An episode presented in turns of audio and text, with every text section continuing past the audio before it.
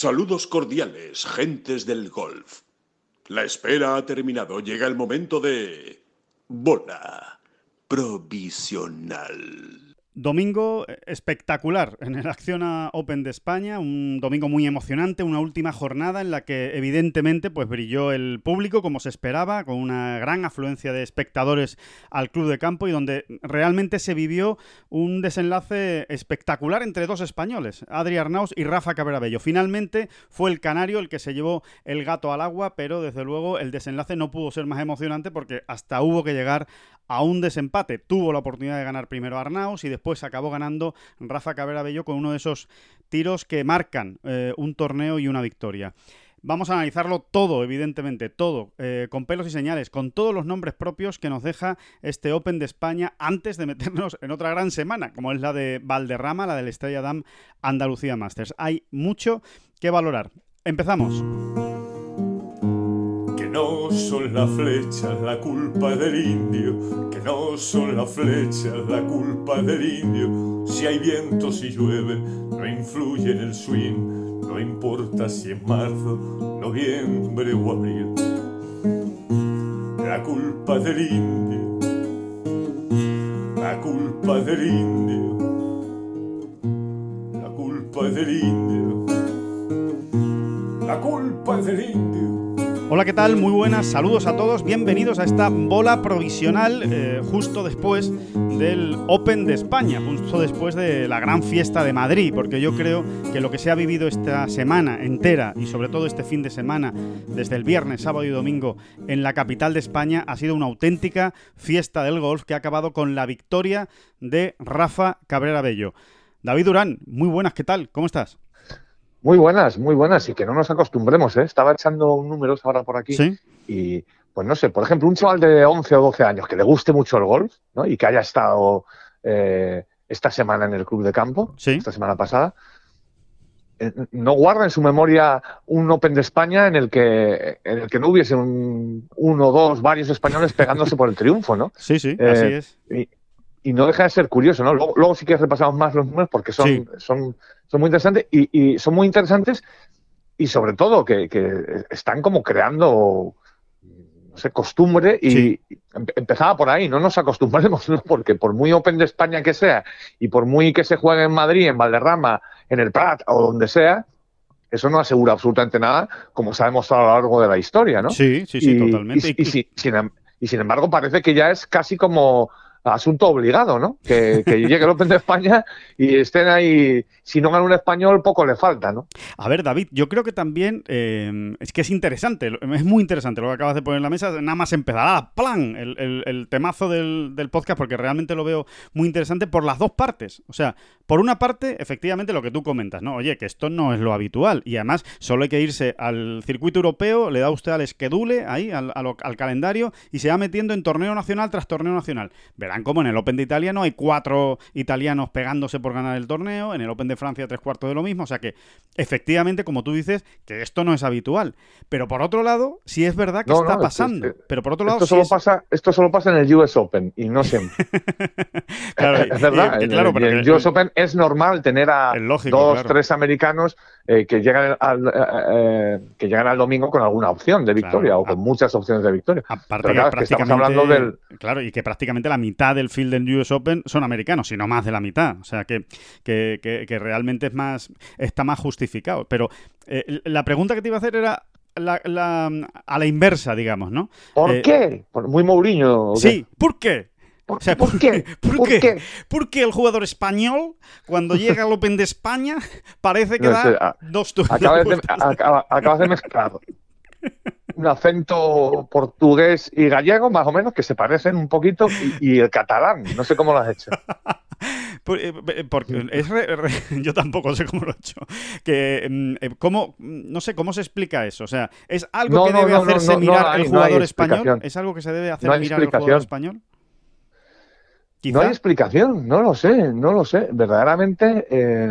O sea, ¿por qué juegan mejor los jugadores españoles cuando llega el Open de España? Porque llevábamos una travesía del desierto importante este pero año. No siempre. O sea, te, quiero decir que este, o sea, en 2013 el famoso, el famoso eh, playoff de nueve hoyos, creo que fueron, ¿no? nueve hoyos, en el Saler, ¿no? Entre el francés Jacques Lang, el, alemán Kiefer y Felipe Aguilar. Y, Felipe Aguilar, efectivamente.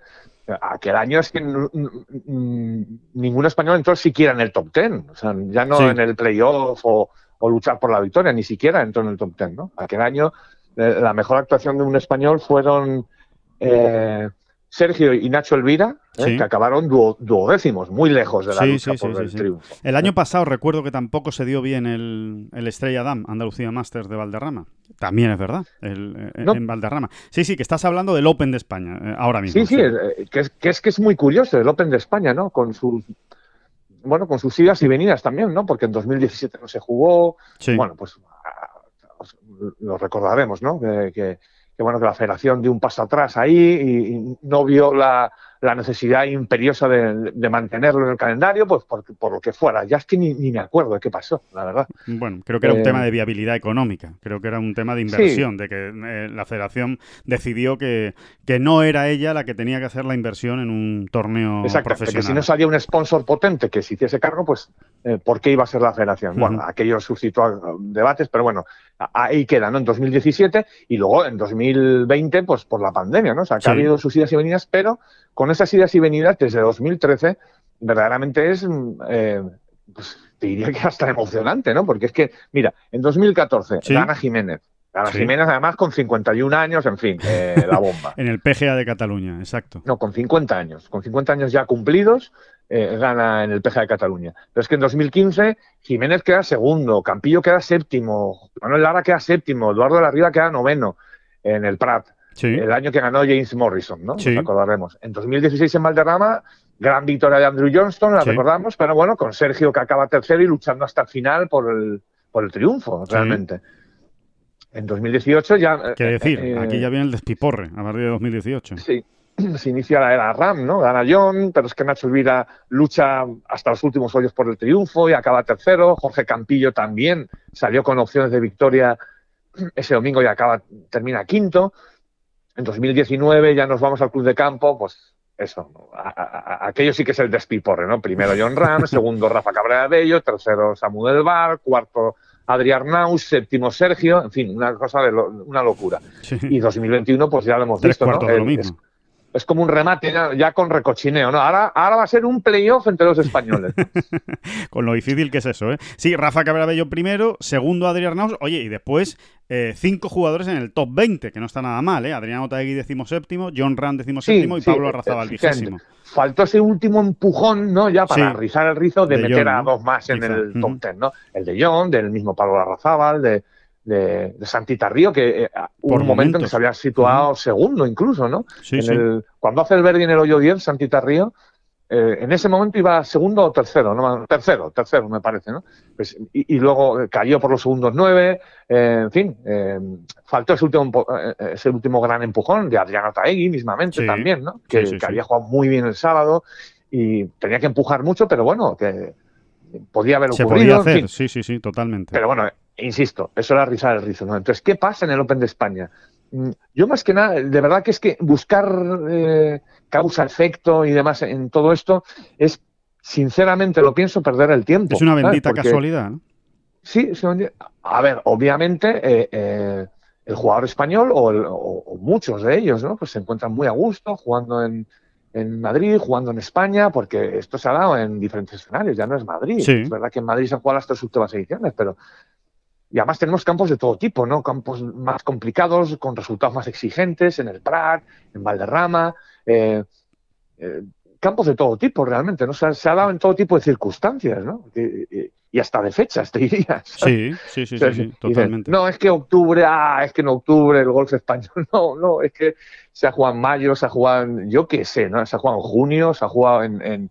es increíble, ¿no? Sí, es una especie de expediente X es una especie de, sí, de expediente X, pero que vamos a seguir disfrutando y por otro lado no nos, no nos acostumbremos, ¿no? quizá llegue el día en que un español acá de octavo, ¿no? Y, sí, y, a lo mejor incluso sin opciones de victoria el domingo, incluso, aunque parezca, aunque parezca ahora mismo una, una quimera, ¿no? Que, eso pueda, pueda darse, ¿no? Pero bueno, la, verdad es que haces muy bien en recordarlo, David, porque eh, creo que son lecciones también que tenemos que ir sacando, ¿no? Eh, pues eso, primera lección importante, oye, que esto es maravilloso, vamos a disfrutar el momento, pero no pensemos que esto va a ser así todos los años, porque es que por, por estadística y matemática pura, lo normal es que llegue un año en que esto no, esto no suceda, ¿no?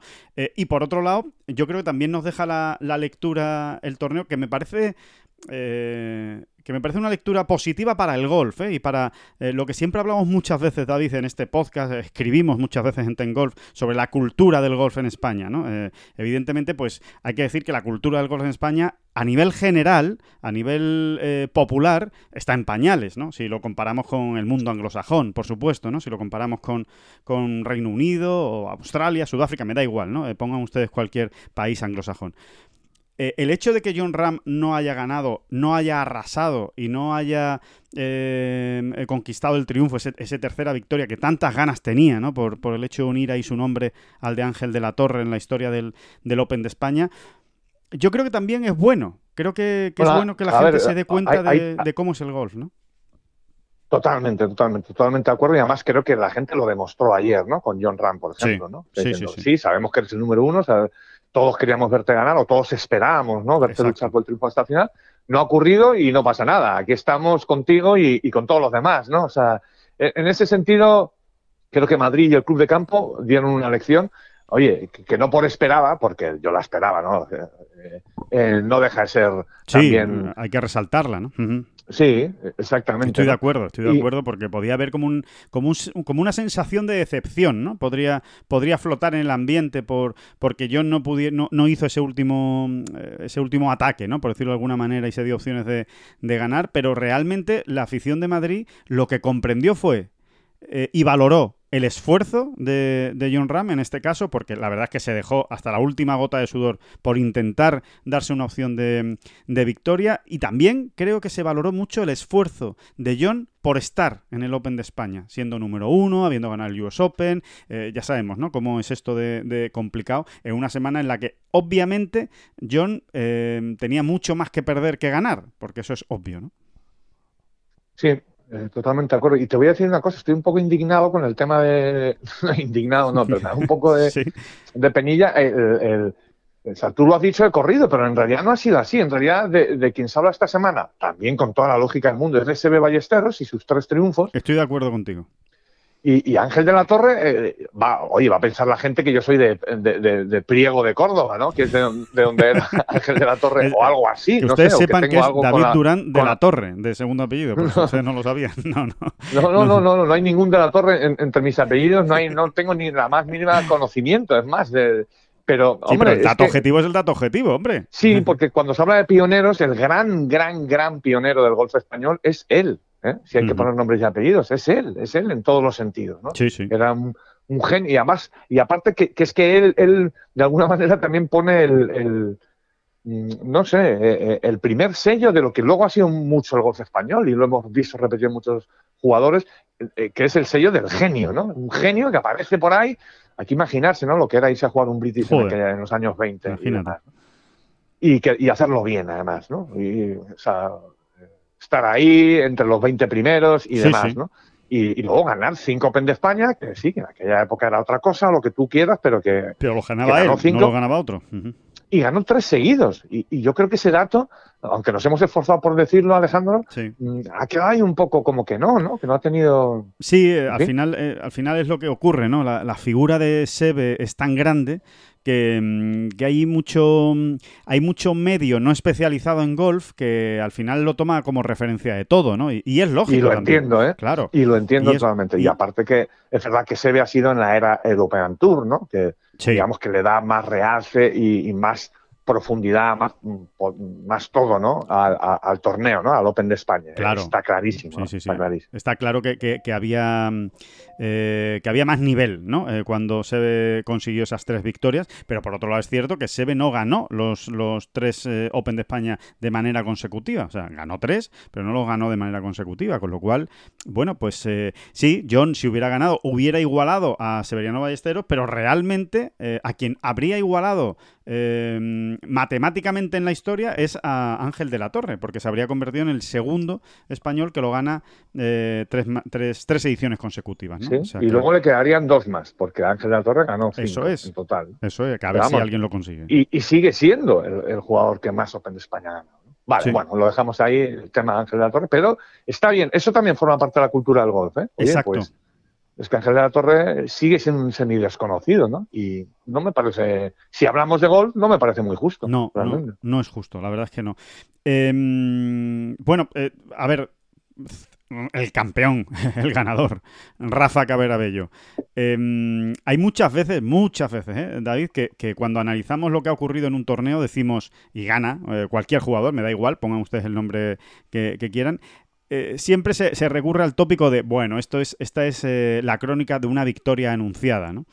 En este caso no. En este caso hay que decir que realmente mm, Rafa Cabrabello, evidentemente, siempre está entre los candidatos cuando empieza un torneo, y mucho más en el Open de España, pero no llegaba ni mucho menos en su mejor momento, no llegaba en el, en el, momento idóneo de confianza, después de un año muy malo, y realmente este, esta victoria, pues yo creo estoy bastante convencido de que puede ser realmente un punto de inflexión para, para Rafa para remontar el vuelo y, a ver, no sé si meterse en el top 50 mundial de nuevo de aquí a un año, pero desde luego, cuidado, con, un Rafa Cabrera Bello con confianza. ¿eh?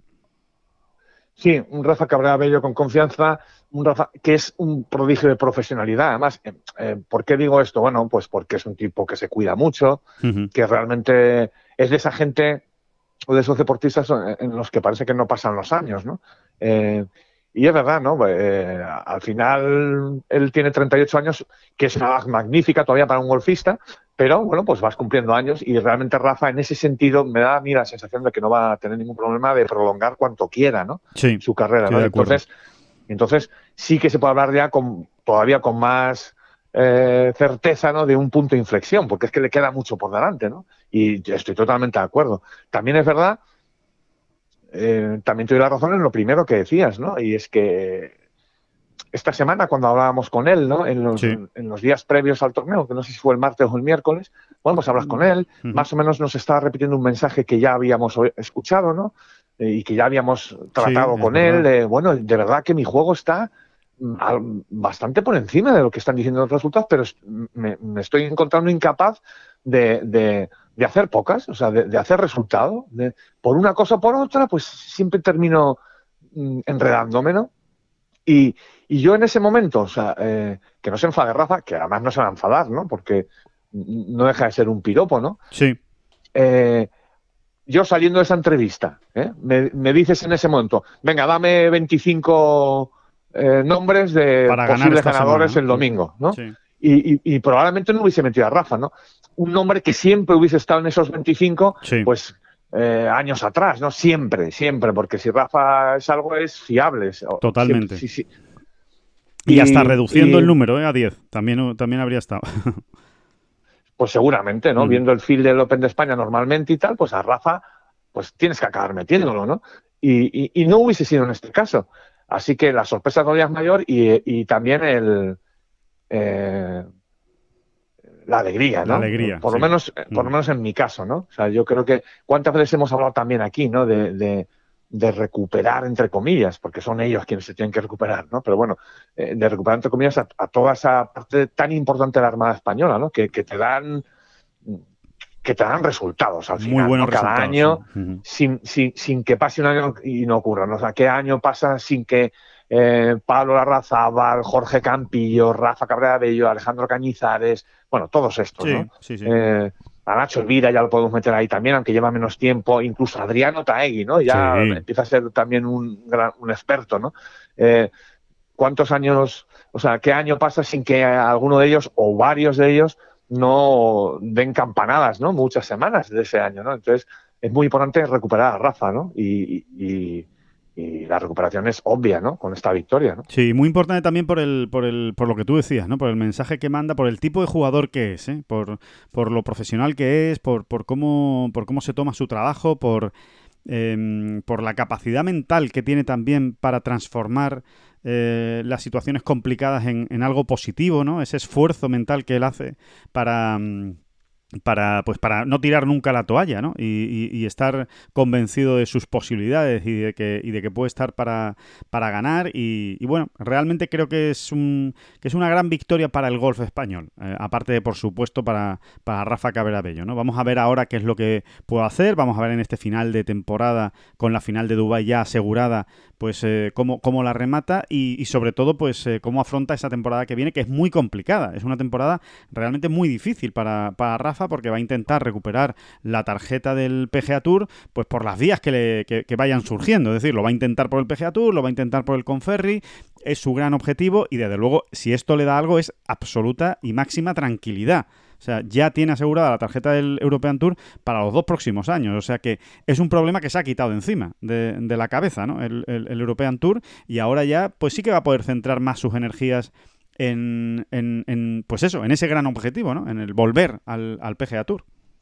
Sí, por si alguien no lo ha leído eh, em, esta semana pasada, sí. un poco los planes de Rafa son muy interesantes, ¿no? Y, nos los contaba eh, antes de ganar. Exacto. Que, y quizá precisamente esta victoria la cambiaron, no, no creo, sinceramente, ¿no? Iba a decirte que a lo mejor esta victoria le hacía cambiar algo, pero no, en realidad no. En realidad. Le da más tranquilidad, si acabe. No, no, no. Sí, sí, exactamente. Le da más tranquilidad para, para llevar a cabo ese plan. Que, a ver, resumiendo mucho, pasa por iniciar la temporada con la gira del desierto. ¿eh? Sí. Por cierto, algo de la gira del desierto tenemos también que comentar. Sí, ahora, ahora en cuanto acabemos de Rafa, lo, bueno, lo comentamos ya, lo comentamos ya, si quieres.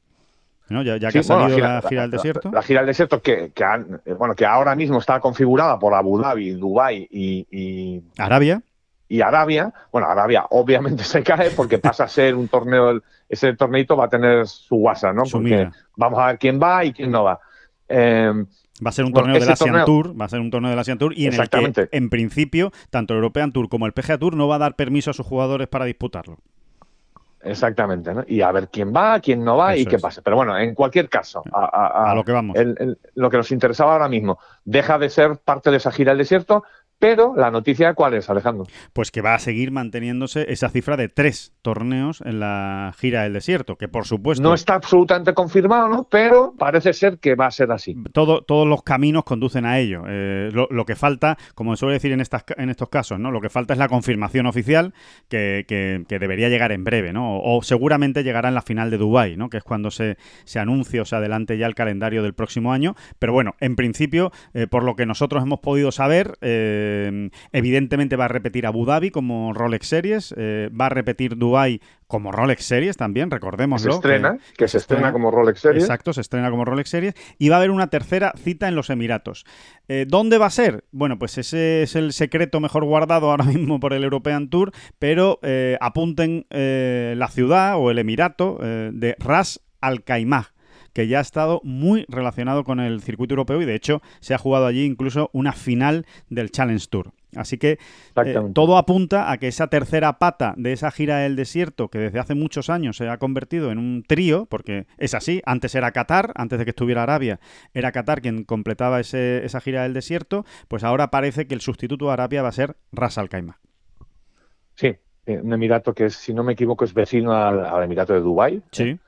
Y, y bueno, pues eso, falta la confirmación, falta ver qué tipo de torneo es, ¿no? O sea, si va a ser un poquito de relleno, pues tipo torneo de millón y medio tal, o si no, o si realmente se va a mantener esa eh, bueno, ese inicio brutal, ¿no? Eh, glamuroso, ¿no? Del circuito europeo siempre en la, en la gira del desierto y esta tercera también va a ser, pues, digamos, un, torneo potente, ¿no? Vamos a verlo. Vamos a verlo, ¿no? Pero desde luego es interesante y, sobre todo es muy bueno para los jugadores mantener esas tres citas, ¿no? Porque, porque te permiten empezar con mucha fuerza el año, ¿no? Con, tres torneos tan, tan importantes, tan seguidos y tan cerca, ¿no? Eh, sobre todo desde el punto de vista del Exactamente.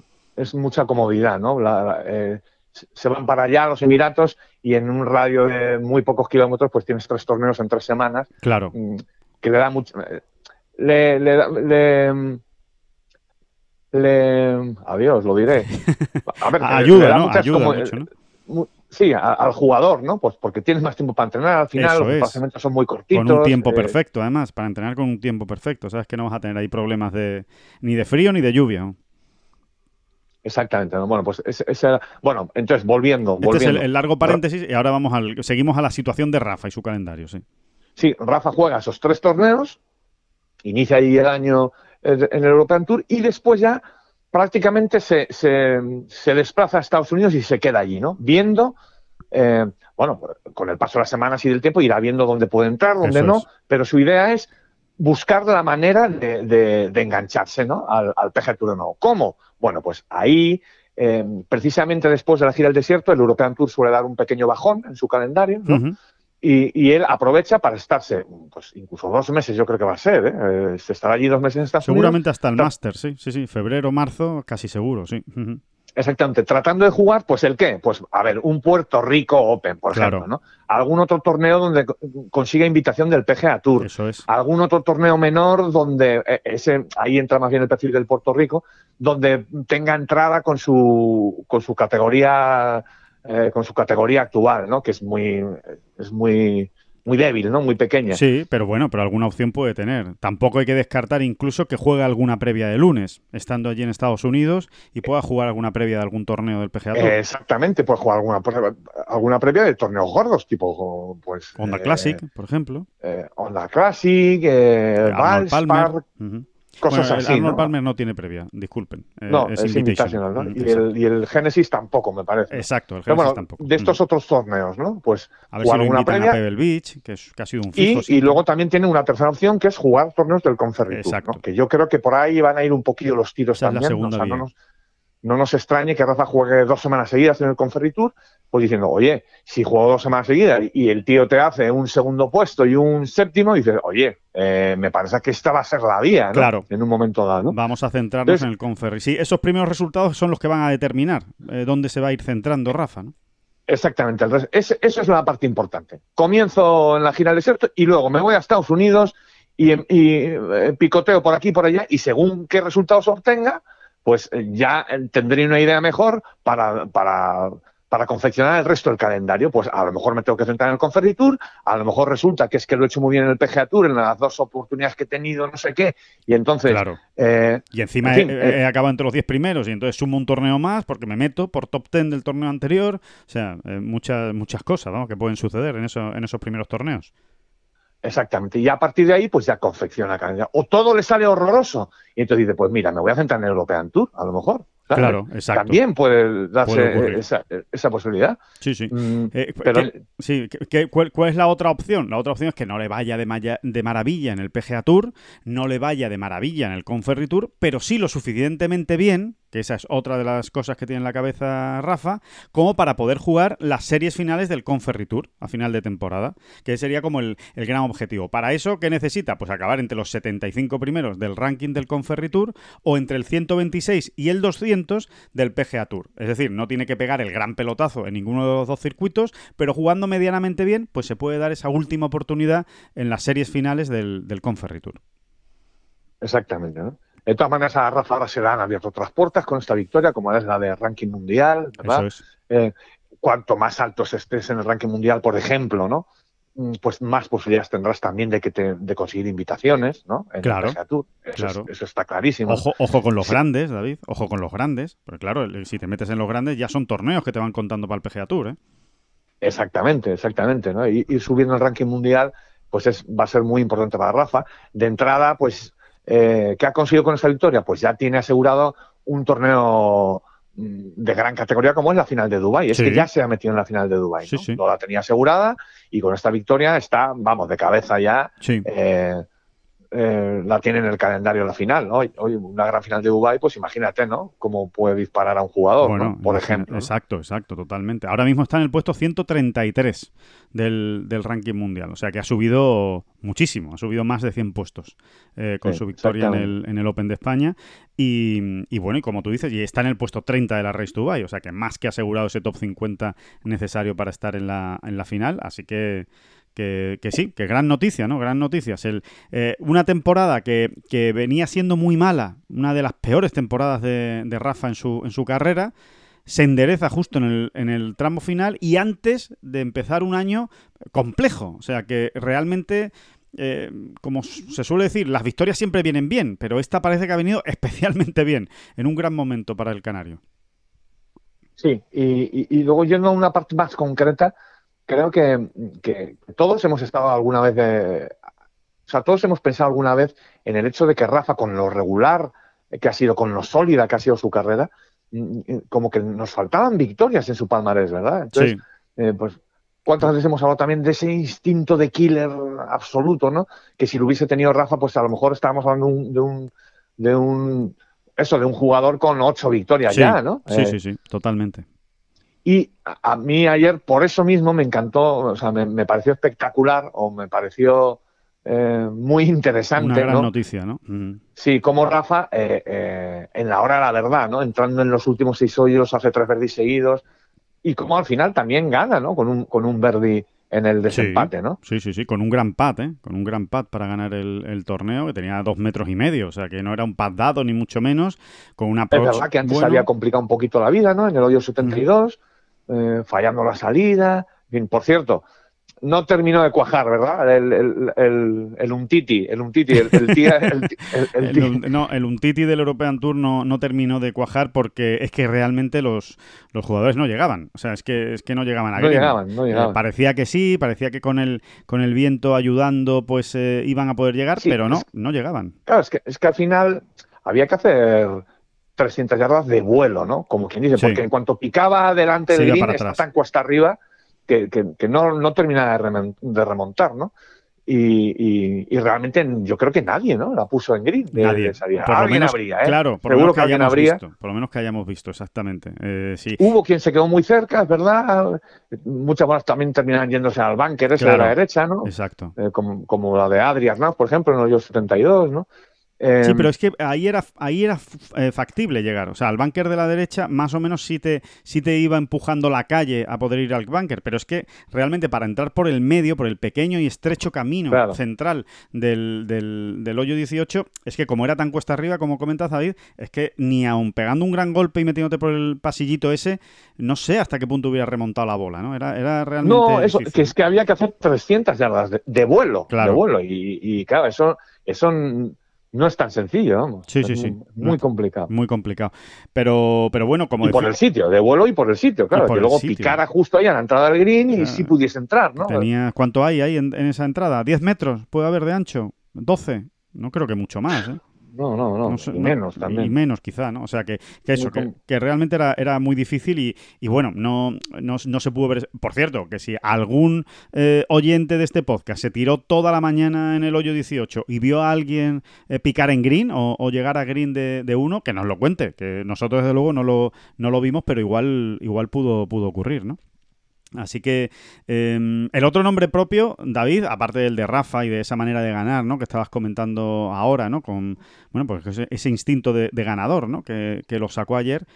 El otro nombre propio es el de Adri Arnaus. Eh, desde luego, eh, sinceramente, yo creo que nunca una segunda parte empezó tan bien eh, yo creo en, en, la historia del cine, desde luego. No, pero eh, hablando en serio, la vuelta de, de, Arnaus con Nacho Garrido, bueno, eh, igual es una casualidad, pero desde luego ha empezado a dar frutos muy pronto, muy pronto. Sí, sobre eso habría que, hablar bastante. Mira, ayer la verdad es que estuve hablando con Nacho Garrido. Sí.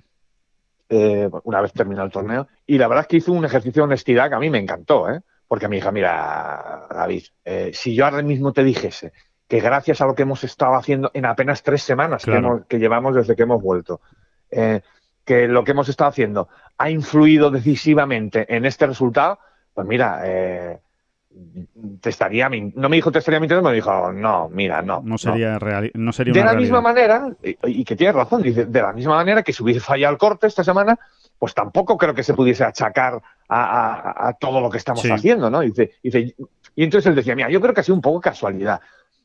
A ver, algo de casualidad hay, pero también hay algo, hay algo ahí, ¿no? Y yo creo que, que sencillamente, si estamos hablando siempre de, esos grados de confianza de más o de menos que al final le cambian la vida a un jugador, o, no la vida, pero sí un torneo, ¿no? Sí. Eh, pues yo creo que ahí sí que ha habido algo de eso, ¿no? O sea, yo creo que el, hecho de. No sé si la, la expresión correcta es marcha atrás, ¿no? Pero bueno, eh, digamos que Adrián Naus ha experimentado por ahí, ¿no? Ha buscado otras cosas. Sí, que, a ver si le iban mejor, exacto, a ver si le iban mejor y no ha terminado de encontrarla. Y ha sido como una especie de, de regreso a casa David, en el sentido de regreso a casa como zona de seguridad y de, y de, y confort. Hay algo, están trabajando cosas concretas del swing, no tan sencillas. ¿eh? A ver, no es que estén cambiándole el swing al jugador, ¿no? No, no van por ahí los tiros. Más bien recordar lo que, lo que ya hacían. Exacto, eh, eh, pero sí han tocado cosas técnicas.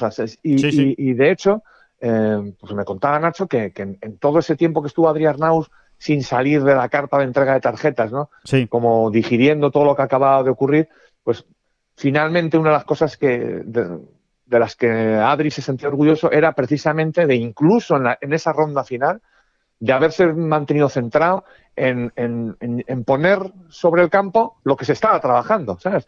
Donde, insisto, no, no, es que haya novedades brutales, no hay un cambio de swing y de planos y de tal, y, eh, eh, para arriba y para abajo, pero sí que hay detallitos que han estado trabajando en estas tres semanas.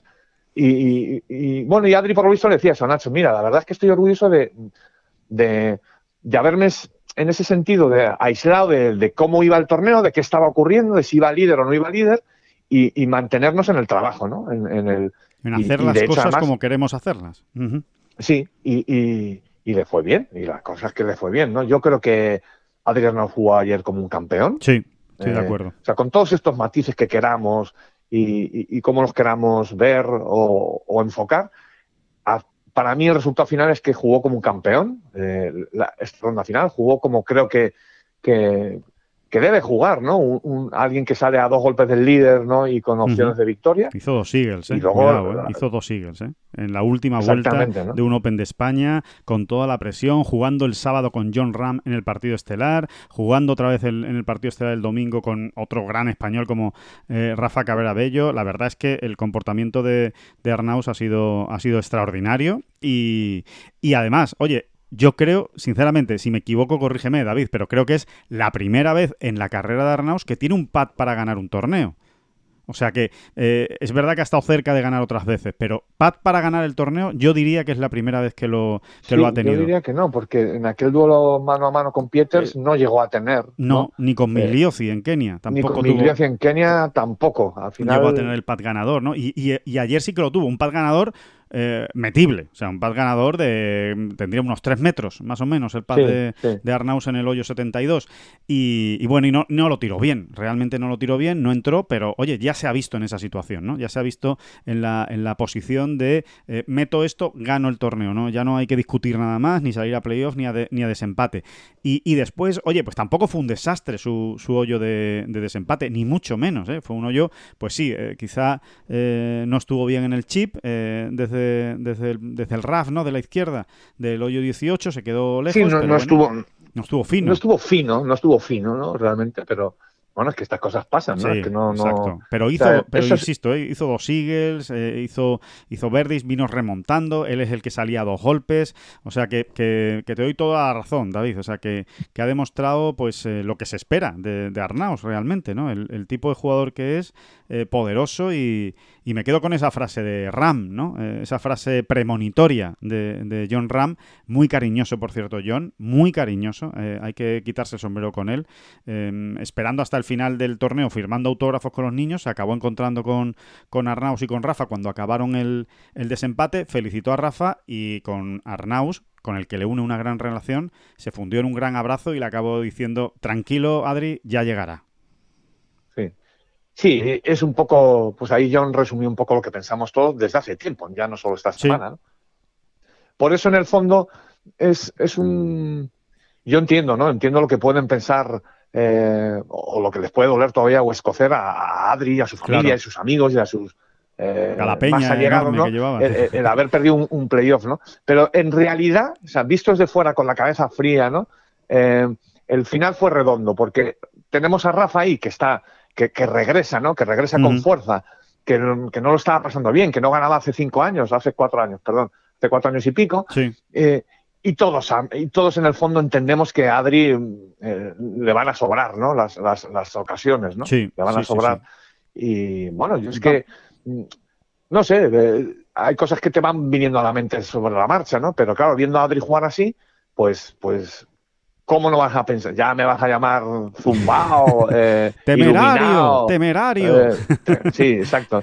Pero ¿cómo no vas a pensar, no? En la radio de 2023. Claro, claro que sí. pero por, por, todo lo que encierra a Adrián Naus, ¿no? Eh, todas las capacidades que, que, se vislumbra, el potencial que tiene, jugador absolutamente moderno, absolutamente mm, es un gran pegador, los recursos que tiene y eh, eh, el, margen que se le vislumbra, ¿verdad? De mejora. sí, sí, totalmente. Porque además él. todas las parcelas, ¿no? Todas las parcelas. Él está obsesionado con eso. Él está obsesionado con la mejora y es muy trabajador, con lo cual es que no va a quedar. Por él no va a quedar, ¿no? Eso, eso está claro. Si, si esto fuera un videojuego en lugar de la vida real, en, en, el, en el, digamos, en el cuadro de especificaciones o de características de, de Adrian Naus, eh, pondría una etiqueta que pondría carne de top 50 del mundo. Pues eso, eso es realmente Adrián Arnaus. Es, un jugador que está llamado a pelear por estar en el eh, top 50 mundial, porque además eh, yo creo que a ninguno de nosotros nos cuesta verle en el PGA Tour, si llegara el caso, ¿no? Y si consiguiera la tarjeta americana, pues es un jugador que parece hecho para jugar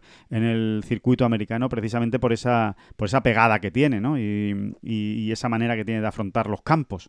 Así que, bueno. Sí, yo pues creo que ha mejorado mucho también con el pater, que era. Mucho hace, o sea, cuando aterrizó en el European Tour en 2019, digamos, yo entiendo que era como su mayor laguna, ¿no? Eh, por lo menos en regularidad y demás, ¿no?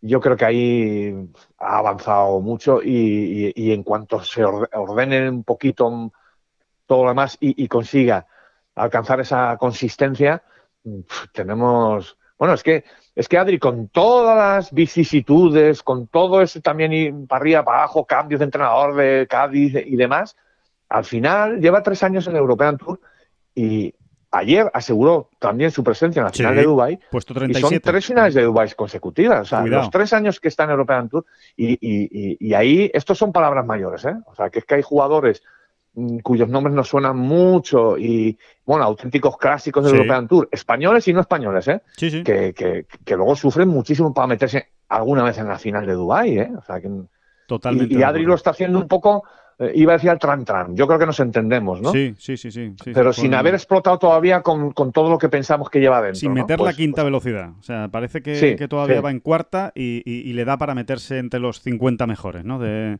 la Race to Dubai, lo cual, evidentemente, como tú dices, dice mucho de él. Vamos a ver qué hace esta semana en Valderrama, ¿no? Eh, lleva un desgaste importante en las últimas semanas, evidentemente en esta especialmente, pero Valderrama es un campo donde ya la ha hecho bien también, Adri. Así que, eh, bueno, vamos, vamos a ver lo que, lo que puede conseguir y lo que puede, lo que puede hacer. Otro, hablando de Race to Dubai, que está muy cerca, muy cerca, es Adriano Taegui. Está en el puesto 57. Después de otra semana sólida del Pirata en, este Open de España, eh, ha acabado en el puesto 17, empatado precisamente con John Ram.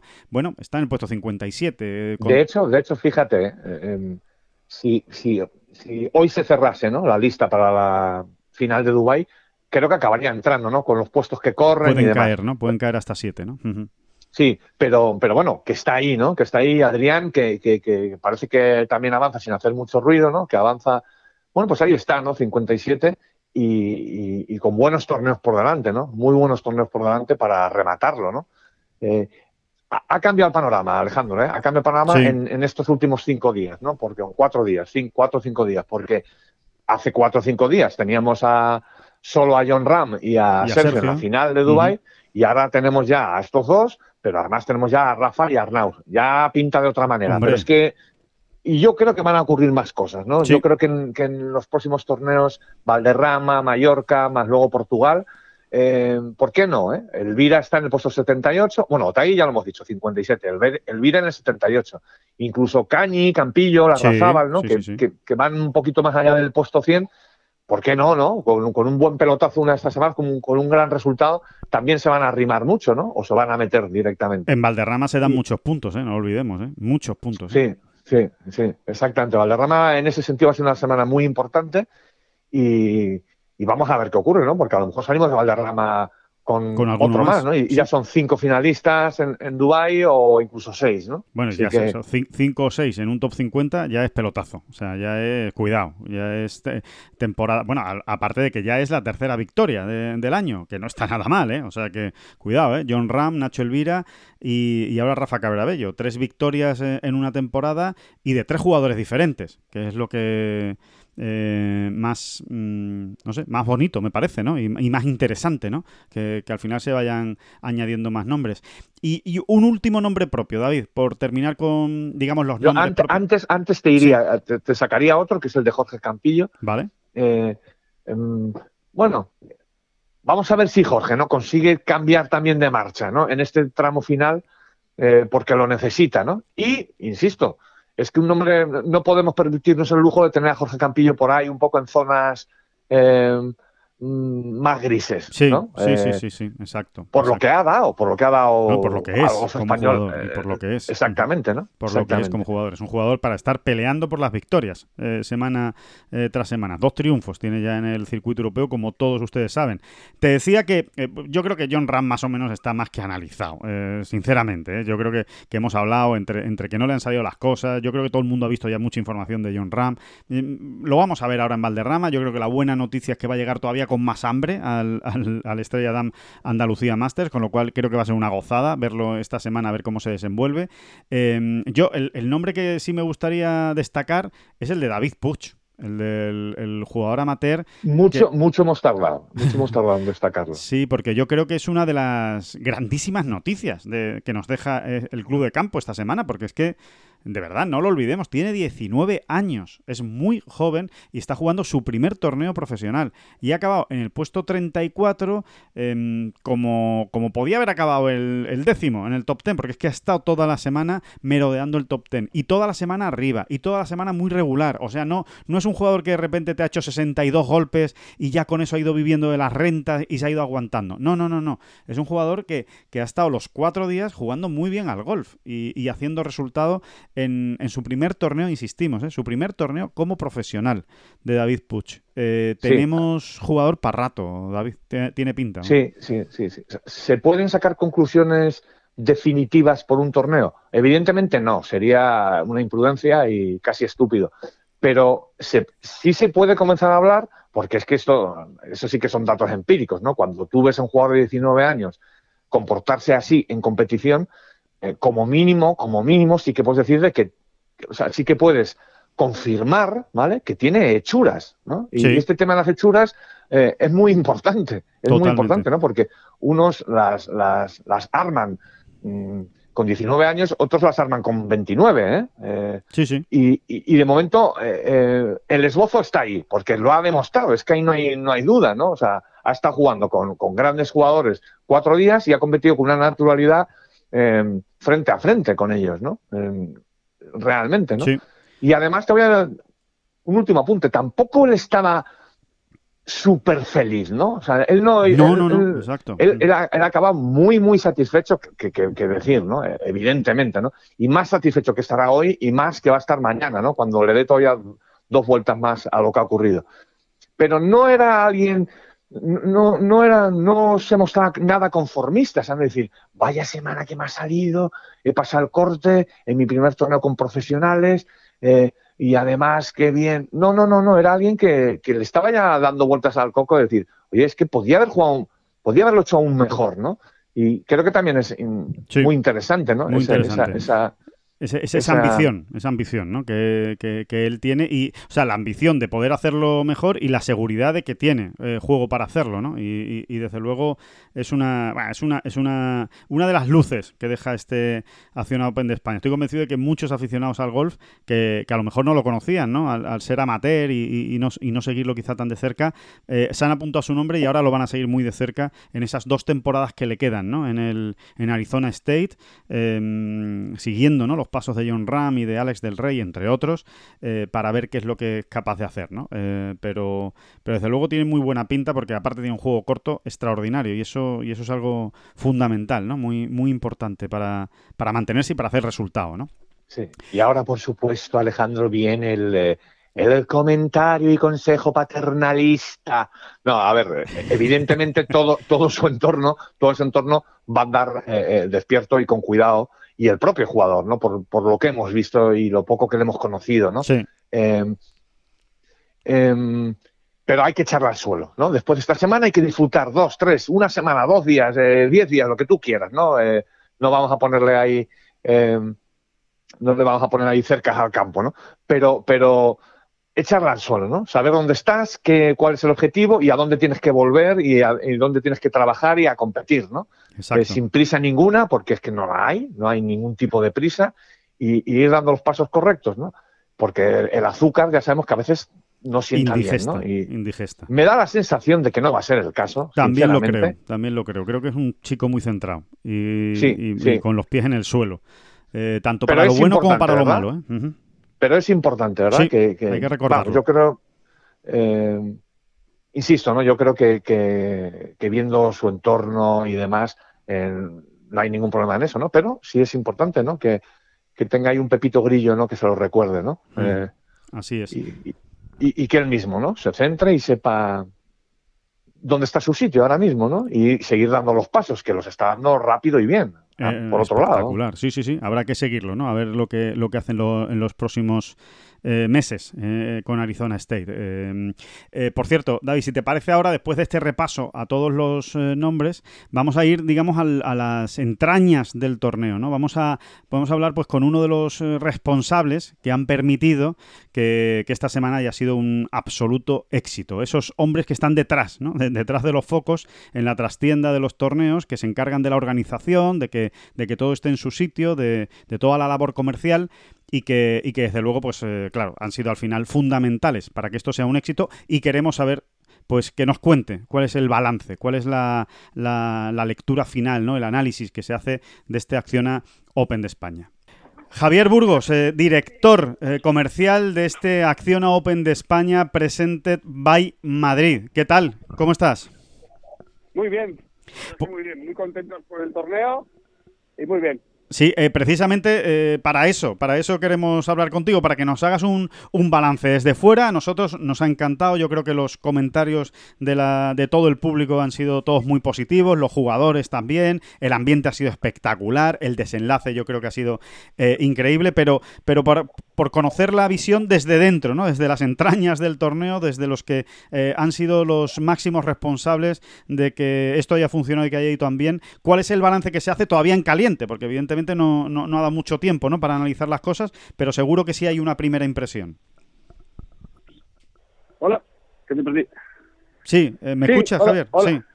Sí, ahora sí, disculpa, que había Sí, no sé si me has oído la, la- la pregunta. Bueno, y si no, te la, No, te, te la no, repito. Que, que- que creo que ha sido una gran semana con un desenlace espectacular, con eh, bueno, pues con esa victoria en el playoff entre dos españoles, ¿no? Yo creo que casi no, no se puede pedir más. Se ha visto muy bien al público, eh, se ha visto muy cómodo a los jugadores, pero que queríamos saber desde las entrañas del torneo, desde los responsables de que todo ello, todo esto haya salido así de bien, por una primera impresión. Entiendo que todavía es pronto para sacar conclusiones, eh, digamos, muy sesudas, pero desde luego seguro que hay una primera impresión. Pues la primera impresión que tenemos es de, de éxito. Veníamos de un año muy complicado en el cual no pudimos celebrar el torneo, la edición de 2020, Sí. por el tema de pandemia, y volver a la vida normal, digamos, con un éxito todo como en la edición 2021 ha sido fantástico para nosotros. Éxito a todos los niveles, éxito a nivel deportivo, porque como bien dices, una final con playoff que se decide en el último hoyo, entre dos españoles además, éxito del público, porque es la edición desde 1995, que ya no se ve qué más público hemos tenido, éxito también de patrocinadores por el recibimiento que hemos tenido de los nuevos partners nuestros, Sí. que son Acciona, BMW, Ayuntamiento, que están encantados con el proyecto, éxito por el posicionamiento que hemos tenido en el tema de sostenibilidad, de ser un torneo no solo neutro en carbono, sino positivo, con Sí. todas las medidas que hemos aplicado. Así que el global es de éxito del torneo y muy contentos. Como bien dices, ahora tenemos que sentarnos para analizar todo, todas las patas concretamente, pero en principio la primera sensación es de éxito y de estar muy contentos con el evento. Claro. Eh, Javier, ¿cuál es el margen de crecimiento, digamos, para el próximo año? ¿Cuál es la idea del torneo para el próximo año? Sé que todavía pues hay que analizar mucho, ¿no? Pero por lo menos en, la, intención del torneo es mantenerse como está o hay idea de crecer de alguna manera, de crecer a lo mejor en bolsa de premios, crecer en jugadores de eh, que a lo mejor vengan de, pues no sé, intentar traerse a alguien de Estados Unidos, algún, algún jugador del PGA Tour, o, o, se, o se está bien como se está y vamos a ir poquito a poco? No, a ver, por dos, dos partes. Nosotros queremos dar pasos muy firmes, pero queremos ir creciendo con el torneo a, exponencialmente no, pero a largo plazo. A largo plazo es porque nosotros el torneo, la producción del Open de España la queremos tener mínimo durante 10 años más y queremos posicionarlo dentro del panorama tenis de golfístico, perdón, no solo en España, sino también internacionalmente. Y como bien apuntabas, para esto lo que necesitamos es crecer también en el tema deportivo. Y para ello tenemos que conseguir que vengan, aparte de los mejores jugadores nacionales, también presencia de jugadores internacionales. Este año ya hemos tenido un jugador rider como Luis Berger, pero en las futuras ediciones queremos apostar por traer nombres que internacionalmente tengan gran prestigio, ya sean americanos o europeos. Pero sin duda, la apuesta del torneo es conseguir traer grandes figuras para crecer aún más en la repercusión del torneo, tanto a nivel local como a nivel de televisión. Claro. Em, ¿Hay alguna opción, eh, Javier, o, se pasa por la cabeza, o quizá esto es eh, demasiado pronto, para eh, tratar de meter el Open de España, este Acción Open de España Presented by Madrid, meterlo dentro de esos torneos híbridos entre el PGA Tour y el European Tour? ¿Hay alguna posibilidad? Ya no digo a lo mejor para el año que viene, quizá es pronto, pero a lo mejor sí, sí es una idea que flota en el, en el ambiente de intentar hacer que sea un torneo co-sancionado con el PGA Tour.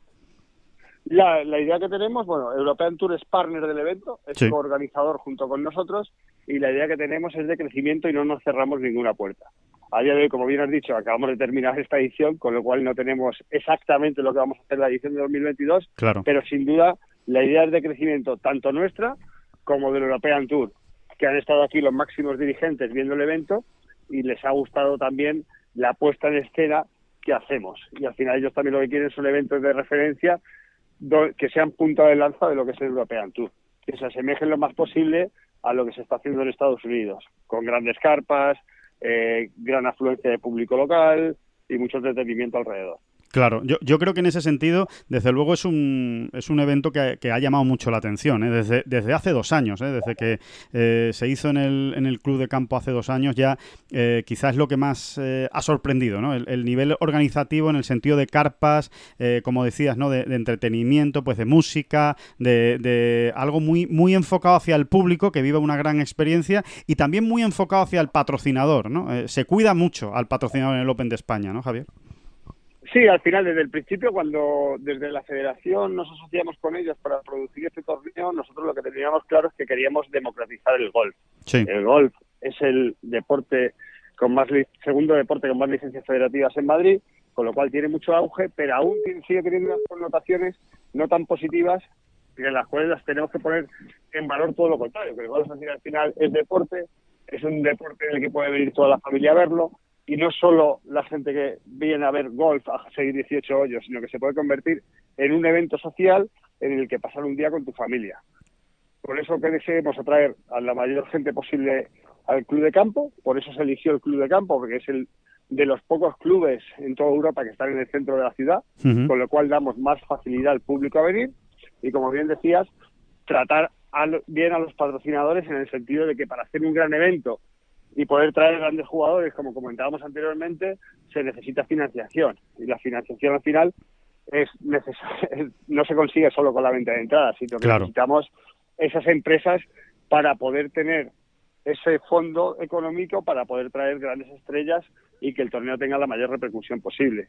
Y en el sentido de los patrocinadores, lo que intentamos es salirnos un poco de lo que es un patrocinio al uso, de poner una marca en un soporte sin ofrecerle muchas experiencias alrededor. Pues una carpa VIP muy parecida a la que hay en el tenis, que es referencia a nivel mundial, donde puedan traer a sus mejores clientes y que se sientan cómodos y a través de la sostenibilidad que cada patrocinador pueda contar historias, más allá de lo que es poner la marca. Claro. Pues, por ejemplo, te hablo de BMW con los coches eléctricos, es un escenario magnífico para dar este tema de la electrificación de la automoción y cómo se reduce la huella de carbono. Y así con cada una de todas las marcas que tenemos. Totalmente, Javier. Una última cuestión, y ya te dejo tranquilo, que sé que el día después también es muy, muy, muy complicado, después de un, de un torneo que hay muchos compromisos. Eh, eh, la cifra final de, de, aficionados que han entrado en el club de campo, creo que era rondaba las 50.000, es algo menos de 50.000 personas, ¿puede ser? 42.000. Exacto. Tenemos. 42. Estamos ajustando por el, por el tema de acceso, pero por PDA han pasado 42.000 personas. 42.000 personas, que es una cifra espectacular, como decía, desde 1995. Sí. Hay un objetivo encima de la mesa, hay, eh, nos atrevemos, Javier, a decir, y el año que viene, a ver si llegamos a 60.000 o, o vamos a ser prudentes. No, de, déjanos asimilar primero lo que hemos hecho. Sin duda, el objetivo va a ser crecer, porque es la filosofía de la compañía, crecer y crecer, sí. pero con un crecimiento sostenible en el sentido de que no queremos que un día eh, pegar un pelotazo enorme y caer al siguiente. Morir de queremos dar pasos, uh -huh. casos muy firmes, pasos muy firmes que nos permitan crecer y hacer el evento que creo que todos los aficionados del golf quieren. Un referente a nivel nacional, pero también a, a nivel internacional. Tenemos al número uno del mundo, tenemos un club excelente en el centro de la ciudad, uh -huh. tenemos muchos aficionados, tenemos un clima increíble. Octubre, el fin de semana que ha hecho, o sea, tenemos todos los ingredientes para hacer un evento referente tanto en Europa como a nivel mundial. Y ese es el objetivo que tenemos. Pues eh, Javier Burgos, director comercial de la Acciona Open de España, Presented by Madrid. Enhorabuena por el éxito de esta semana, enhorabuena por todo ese trabajo, eh, enhorabuena por lo que estáis haciendo y nada, y a seguir mirando hacia adelante y a seguir creciendo y a, ofrecer un torneazo como este Open de España a todos los aficionados al golf y a los aficionados al deporte en general en España y, seguiremos en contacto y que vaya muy bien estos días posteriores de, a la tormenta, digamos, del Open de España.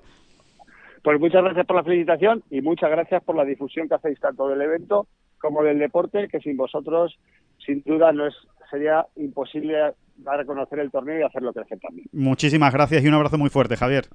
Un abrazo, cuídate. Bueno, pues eh, interesante, ¿no? Interesante que ha sido un éxito total, ¿no? Eh, esa cifra final de 42.000 eh, espectadores, más de 42.000 espectadores que han pasado por taquilla y, después ese, compromiso para el próximo año, David, que yo creo que desde el punto de vista deportivo es sin duda la gran noticia de, esta entrevista, ¿no? O de este post Open de España, la intención de traer el año que viene estrellas internacionales que se unan a toda la armada. Bueno, por supuesto, ¿no? Todo lo que sea. No, sobre todo todo lo que sea antes de, antes de esto, ¿no? De, la, de las estrellas internacionales sí. y demás, ¿no? Todo lo que sea tener un sponsor recién llegado, además, ¿no? Claro. Recién aterrizado en el mundo del golf, eh, dispuesto y con ganas de crecer y de sumar y de ir más allá y de, y de seguir y de seguir y de seguir, pues eso ya para empezar es fantástico, ¿no? O sea, quiere decir que su experiencia haya sido buena, ¿no? Sí. Eh, realmente casi era una, una era un caballo ganador, ¿no? ¿No? Eh, eh, por todo lo que hemos estado hablando, esto de España, ¿no? Pero, oye, eh, es muy es muy importante. Lo mismo importante también el hecho es ¿no? de tanta gente pasando por taquilla, uh -huh. dispuestos a, todos ellos a valorar, ¿no? Lo, lo, lo que es este deporte y el espectáculo que, sí. que, que, es, ¿no? Y que genera. Y lo que supone, ¿no? La organización de un torneo de golf, ¿no? De este, de este nivel con, pues, con la presencia del número uno del mundo, ¿no? Sin ir más lejos. Y, y bueno, veremos, veremos, ¿no? Pero hay, hay mucho interés en, ver lo que puede suceder el, el próximo año, ¿no? Eh, se habla, de, se habla de, de nombres importantes que pueden estar en el Open de España y seguro que a lo largo de los próximos meses les iremos contando cosas, ¿eh? En este, en este podcast que esperemos nos pongan los dientes largos a todos. Eh, ojalá, ¿no? Eh, bueno, eh, pasado el Open de España, David, eh, simplemente dar un, repaso a lo que ha ocurrido este, este fin de semana, más allá del, del, Open de España. Bueno, la victoria de Sun Jae Im, el jugador coreano, en el Shriners eh, Hospitals Open, el torneo del PGA Tour. Ha ganado imponiéndose a Matthew Wolf, que quizá esa es la gran noticia, ¿no? Un jugador que llevaba tiempo pasándolo mal y que, y que ha estado otra vez ahí para, para ganar. Segunda victoria de, de Sun Jae Im, de, este jugador que es absolutamente impresionante, eh, David. Hoy leía precisamente en las eh, páginas del PGA Tour el inicio de la, de la crónica prácticamente, dice, Sun Jae ha jugado 35 torneos en la temporada 2020-2021 del PGA Tour, es decir, la que acabó, la que acabó, 35 torneos. Dice, tiene 16 top 15, 5 top 10 y 3 top 3. Nadie ha hecho más verdis que él, 498. Y nadie ha hecho más rondas bajo par, 75. Y nadie, por supuesto, ha pasado más cortes, 29. Pero no había ganado en toda la temporada pasada. Y, ahora sí.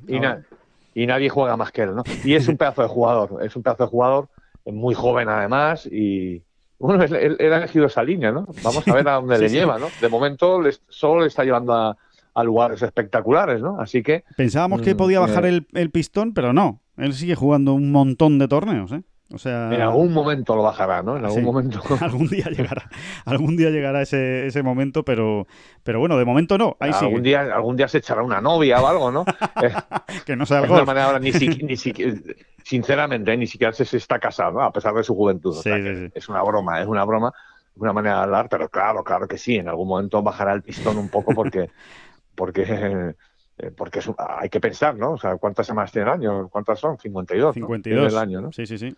Cada vez que tú juegas 35 al golf, eh, es una auténtica bestialidad, hay que pensar, ¿no? O sea, con los viajes para arriba, para abajo, es, es, un, es una una especie de locura, ¿no? Sí, sí, eh, totalmente. Es así, ¿no? Totalmente. Es así, ¿no? Porque es que casi no tienes tiempo ni para entrenar tranquilamente en casa con, ¿no? Eso es, sí, sí, sí, sí, para, para, sí, para, afinar tu juego, ¿no? Para, o para pulir cosas, ¿no? De, de, tu, de tu golf. Pero, bueno, en este caso parece que es un Jaim lo va haciendo sobre la marcha en los propios torneos, ¿no?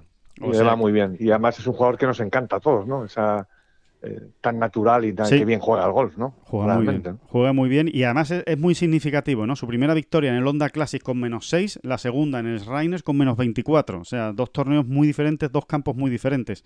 Eh, también dice, dice mucho de, él, ¿no? Y de su capacidad de adaptación.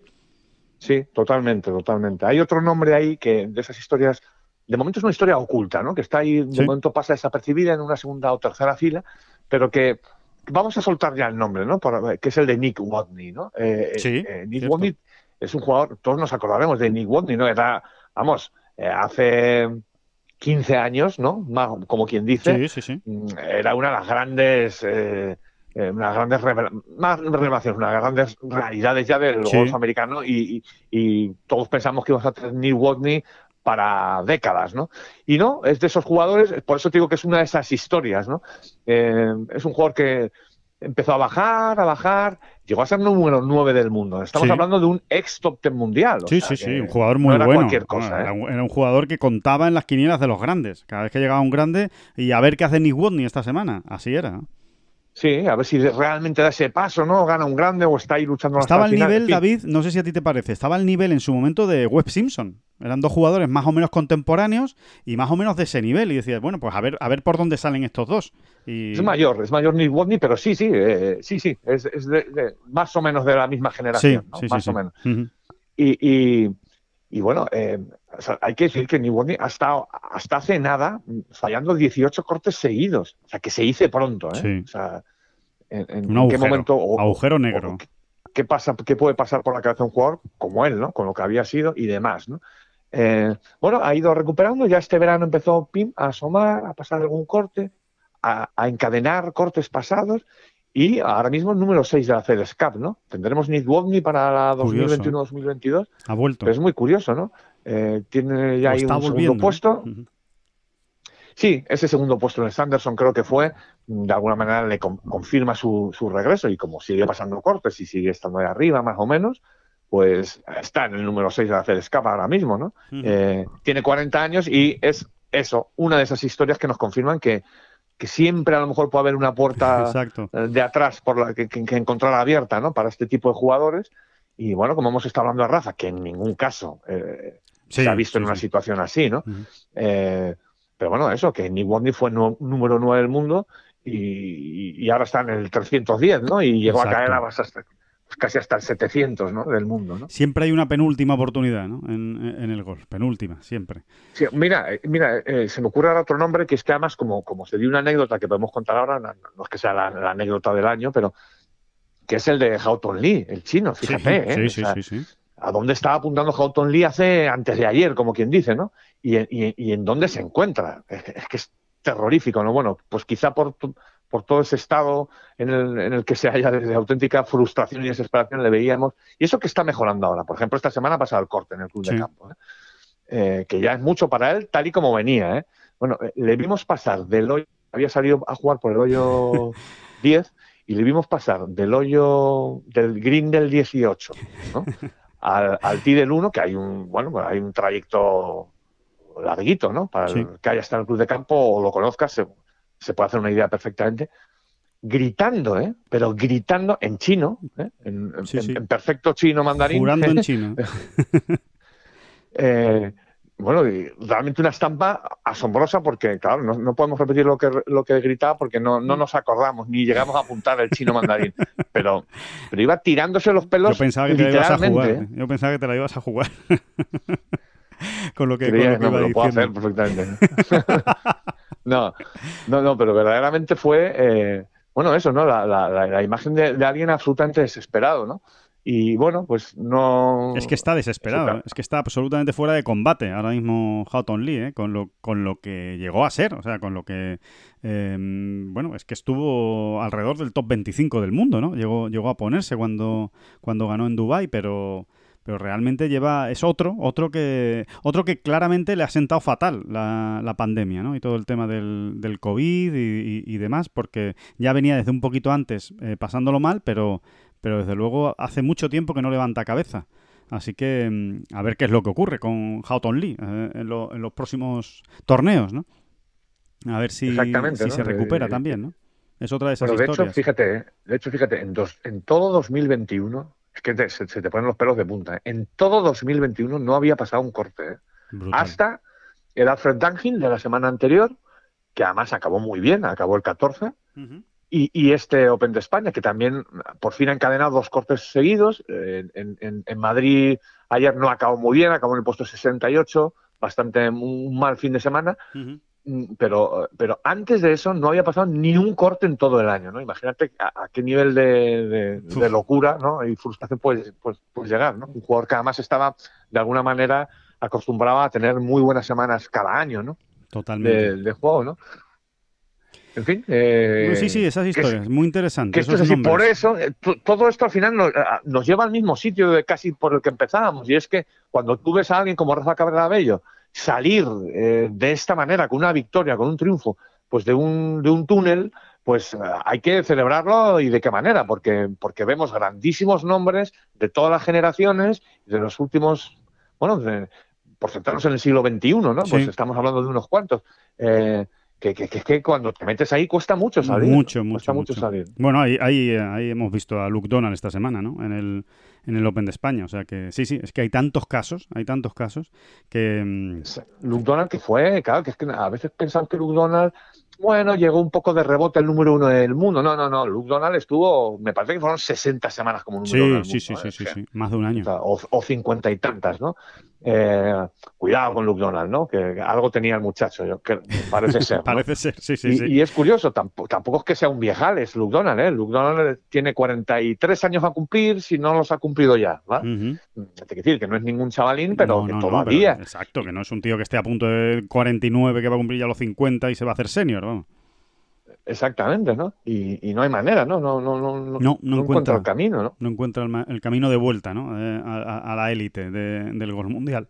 bueno, vamos, vamos a ver también a e, esa evolución.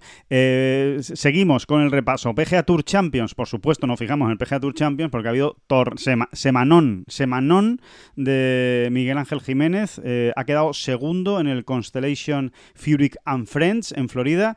Eh, torneo, decimos, ¿no? Del PGA Tour Champions que ha ganado Phil Mickelson, un tal Phil Mickelson que ha ganado tres de los cuatro torneos del PGA Tour Champions que ha jugado. Ha ganado con menos 15, Jiménez segundo con menos 13 y además con opciones de victoria, ¿eh? O sea que llegó al hoyo 18 a un golpe de Mickelson, tuvo un pad muy largo de Verdi Em, que, rozó el hoyo, fue increíble que no, que no, que no cayera, que no cayera en el hoyo ese, ese Verdi, y de haberlo metido le habría metido mucha presión a Mickelson que tenía un pad de dos metros y medio de, de Verdi. Al final Jiménez no lo metió eh, Phil sí, y por eso son esos dos golpes de ventaja, pero más cerca de lo que puede, de lo que puede parecer de la, de la victoria. Con este resultado, Jiménez se afianza en el quinto puesto de la Charles Schwab Cup, eh, del ranking del Champions Tour, eh, que es su gran objetivo, ganarlo algún año, a ver si puede ser este año. Está desde luego en, disposición de hacerlo.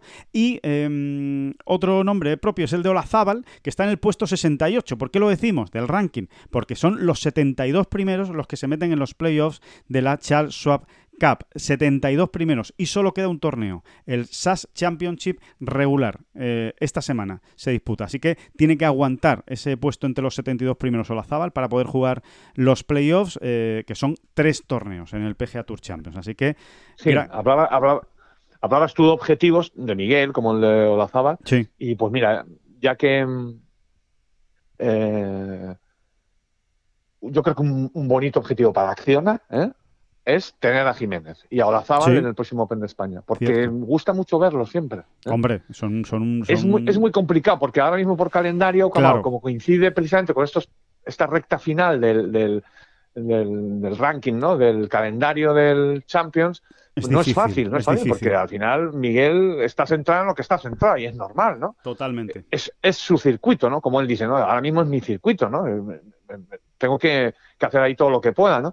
No es fácil por calendario, pero mm, estaría muy bien, ¿eh? Estaría muy bien. Estaría muy bien, eh, totalmente. Totalmente que estaría muy bien porque eh, son... Eh, tienen mucho cartel. Suman mucho, cartel. Suman muchísimo. Suman muchísimo a un torneo la presencia de jugadores como Jiménez y como, y como Lazábal. Así que, bueno, ojalá, ¿no? Pero es verdad lo que tú dices, que es muy complicado. El mes de octubre es realmente complicado para ellos. Así que, bueno, vamos a ver si se puede encontrar la manera, ¿no? De, de, cuadrar y, que, y que puedan estar aquí otra vez estos dos jugadores.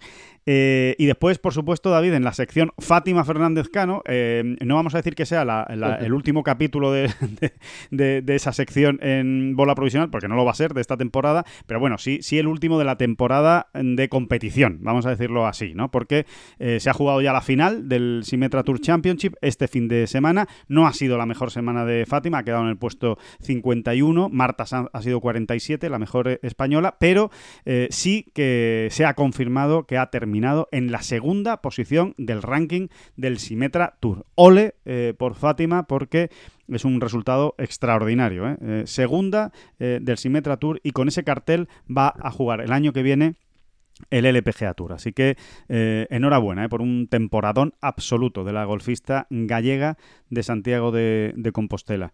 Y, por rematar, por rematar ya el, fin de semana y el golf femenino, bueno, pues decir que Jin Jaun Ko ha ganado otra vez, cuidado con Jin Young Ko, ha cogido la directa y, ha vuelto a ganar, ha ganado la Founders eh, Cup, la ha ganado con cuatro golpes de ventaja y lo que es más importante, iguala el récord absoluto de vueltas consecutivas por debajo de 70 golpes. La coreana lleva 14, que son las mismas que hizo Anika Sorenstam en su día, la tal Anika Sorenstam.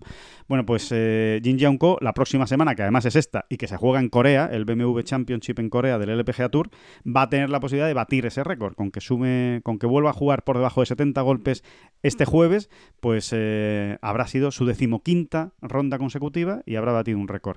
Está desde luego en una pelea preciosa con Nelly Corda por ese número uno del mundo. Eh, de momento lo sigue manteniendo la americana, pero, pero la coreana viene fortísima en este final de, temporada. Así que ya veremos. La mejor española fue Carlota Ciganda en el puesto 42, muy lejos, ¿eh? muy lejos de, de las victorias, pero pero bueno, eh, fue la mejor española. Azara acabó en el puesto 60. Azara Muñoz. Veremos si Azara Muñoz vuelve a jugar. A mí me da que ya no, ya no la vamos a ver eh, jugar más en lo que queda de temporada por el embarazo. Recuerden que ella misma eh, anunciaba meses atrás, eh, o semanas atrás, mejor dicho, después de los Juegos Olímpicos, y que, mm, y que evidentemente, bueno, pues ya está bastante avanzado, así que Azahara el próximo torneo es Corea, lo normal es que ya no juegue más y, se guarde para la, para la próxima temporada. Pero ya veremos, será ella misma la que, la que lo confirme igual, aquí me coges en un renuncio, pero ah, ¿tendríamos alguna opción de ver a Fátima en el, en el Open de España, que cierra el, calendario del... Yo creo que todas. Yo creo que todas. Todas, ¿no? Eh, yo, yo, vamos, pondría la mano en el fuego por el que, por, porque, bueno, seguro que, que Fátima Fernández Cano va a estar, porque ya ha terminado el Simetra y ella ya hasta el año que viene, que empiece el LPGA, no tiene torneos en Estados Unidos, salvo que le inviten a lo mejor a alguno del LPGA eh, por aquello de que tiene la tarjeta, pero mm, yo creo que Pues no. mira, yo te digo una cosa, si, si se confirmara, ¿no? Su nombre en- entre los participantes, mm, creo que sería uno de los grandes alicientes de esa Sí, semana. Fíjate totalmente de acuerdo. Pero grande, grande, grande, ¿no? Tenerla aquí y, y- y verla competir y, y ojalá luchando por el triunfo, ¿por qué no, eh? Porque Sí, no, sí. con, lo, con- con lo que está demostrando. mm, fíjate, es que eh, no es para hacer de menos a nadie, ¿eh? Yo, simplemente para que se me entienda. Se sigue hablando, a ver si se puede confirmar también, que parece ser que va bien el asunto, eh, el hecho de que esté Lisette Salas ¿no? en, en- en esa prueba. Eh, bueno, pues a mí me hace más ilusión tener a Sí, sí, Fátima. estoy de acuerdo, porque además no hemos tenido la suerte de poder verla demasiado. Alguna vez le, que- que- creo que le aporta más chicha al torneo. Sí, Fíjate lo que te desde digo. el punto de vista del espectador que va a ir al, al torneo, desde luego yo creo que Fátima Fernández Cano es uno de los grandes nombres que puede tener ese Open de España, en el que recordemos también estará Carlota Ciganda. Así que eh, por ahí, digamos, por la participación española está asegurado el éxito a pesar de la baja a Zara Muñoz, ¿no? Por esto mismo que estábamos explicando, pero estoy totalmente de acuerdo contigo. O sea, y no, y no descarto que de jugar Fátima veamos una una buena marea gallega viniendo desde el norte al, al sur para ver a, a Fátima en Los Naranjos, en ese, en ese Open de España, que además, recuerden, va a ser el último torneo de la Race to Costa del Sol, de la, del ranking del Ladies European Tour. Así que La ojalá. hemos visto en una, una pequeña, bueno, no pequeña, una eh, enfervorizada marea gallega eh, eh, esta, Sí. esta semana en el, Sí, en sí. el club de campo, siguiendo a Santita Río.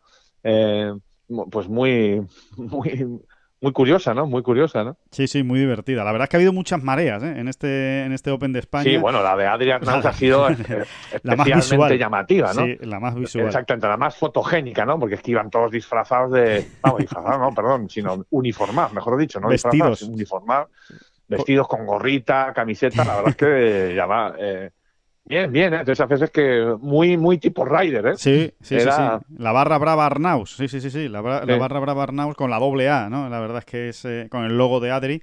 Eh, muy bonito. Ha dejado eh, momentos muy bonitos este Open de España y, y los vamos a seguir viviendo, ¿eh? Seguro. Así que, mm, que nada, que, oye, que esto no acaba aquí, David, que te voy a contar a ti, que mañana nos desplazamos a Valderrama, estaremos ya allí por la mañana en el Real Club Valderrama, que, que- qué maravilla es entrar siempre por, por la puerta del Real Club Valderrama para una, para una semana de golf, para un torneo de competición. Vamos a estar en el Estrella Dam Andalucía Masters y allí, allí les vamos a contar, eh, o allí vamos a hacer el próximo, la próxima bola provisional, eh, el jueves que viene. Así que, mm, que nada, eh, para contarles muchísimas cosas de, de lo que vaya sucediendo esta semana, a ver qué tipo de torneo nos encontramos. En principio, a priori, David, muy diferente al del club de campo, obviamente, en cuanto a condiciones del campo. Absolutamente, ¿no? Ya, ya no vamos a estar barajando. Que por cierto, no 20, se llegó a menos 20, ¿eh? no, No se llegó a menos 20, pero casi, ¿no? Eh, pero casi. Fíjate el, el- que John, ¿eh? John, después del sábado aquel Sí. eh, que se le atrancó, ¿no? Y luego, eh, es un poco off the record, pero no creo que se enfade John, ¿no? Pero si John pensaba, ¿eh? Sí. Sábado por la tarde-noche, Que el menos pensaba, 20. Sí, dice, yo creo que si soy capaz de llegar a menos 20, ojo, tenía que hacerse un 62 el domingo. Sí, Pero bueno, sí, sí. como ya había habido un 60, no, ya había habido un 62, y luego John Ram piensa como piensa y hace muy bien, eh, Y pues él dijo, mismo yo creo que si llego a menos 63. 20, Ujú. puedo ganar el torneo. Y mira, eh, la verdad es que a toro pasado el menos 20 le habría dado la victoria, Sí, ¿no? la, Eh, la cuenta le salía. Sí, sí, sí, sí, totalmente. es también una- para hacernos una vez más una idea de, de cómo piensa John Ram, ¿no? Cómo funciona su cabecita, ¿no? Y, y que nada, y, lo, y, y precisamente a John Ram lo vamos a volver a ver en Valderrama esta, esta semana. Así que, que nada, que disfruten mucho de la semana, que gracias a todos por estar ahí, gracias a todos por el cariño también que nos han dado durante la semana del Open de España, ¿eh, David? Eh, muchísima gente ¿eh? nos, eh, nos ha, o mucha gente, vamos, para lo que desde luego nosotros estamos acostumbrados, mucha gente no, no- nos ha saludado y, nos, y nos ha dado ánimos con el podcast. Sabemos que tenemos a muchísima gente ahí escuchándolo. Le damos las gracias a todos especialmente y, a, y a ese cariño que siempre nos dan. Y el jueves estaremos otra vez de vuelta con esta bola provisional, así que disfruten de la semana y nos hablamos el, el jueves. Muchísimas gracias, como siempre, David Durán. No, no, las gracias a usted, como siempre no son las flechas la culpa del indio, que no son las flechas la culpa del indio. Si hay viento, si llueve, no influye en el swing, no importa si es marzo, noviembre o abril. La culpa del indio, la culpa del indio, la culpa del indio, la culpa del indio.